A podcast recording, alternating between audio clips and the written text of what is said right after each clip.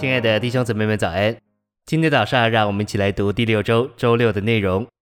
今天的经节是启示录五章六节：“我又看见宝座与四活物中间，并众长老中间有羔羊站立，像是刚被杀过的，有七角和七眼，就是神的七灵，奉差遣往全地去的。”以及哥罗西书一章十八节：“他是照会身体的头，他是原始，是从死人中复活的守生者。”使他可以在万有中居首位。晨星喂养，在启示录五章六节，基督是救赎的羔羊，有鉴察并搜寻的七眼，为着执行神对宇宙的审判，以成就神永远的定旨。这要完成于新耶路撒冷的建造。所以撒迦利亚三章九节预言他是石头，就是带着七眼，为着神建造的顶石。这七眼就是神的七灵，奉差遣往普天下去。遍察全地的七灵作为羔羊的七眼，也是为着传输。基督用他的七眼注视我们的时候，这些眼睛就是七灵，就要将基督的元素传输到我们里面。当主光照并审判我们的时候，他就注视我们，借着七灵做他的眼睛，他就将自己传输到我们里面，使我们变化。信息选读，在启示录一章五节。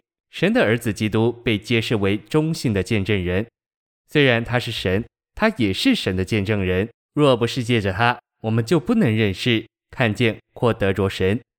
他把神见证出来，他是整个神格的见证人。基督是忠信的见证人，是指他在地上三十三年半的生活。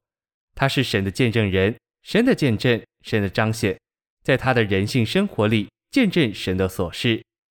许多人不知道他是谁，这人乃是神，并且他见证神。基督作为神活而忠信的见证人，乃是见证神的那一位。所有的人都知道有神，但没有人看过神。然而这宇宙中有一个人，他曾生活在地上，名叫耶稣。他过去是神的见证，现在仍是。在基督身上，我们都能看见神所示的一切。耶稣见证神，不只凭他的言语行为。也凭他的所事，他的所事就是神的见证。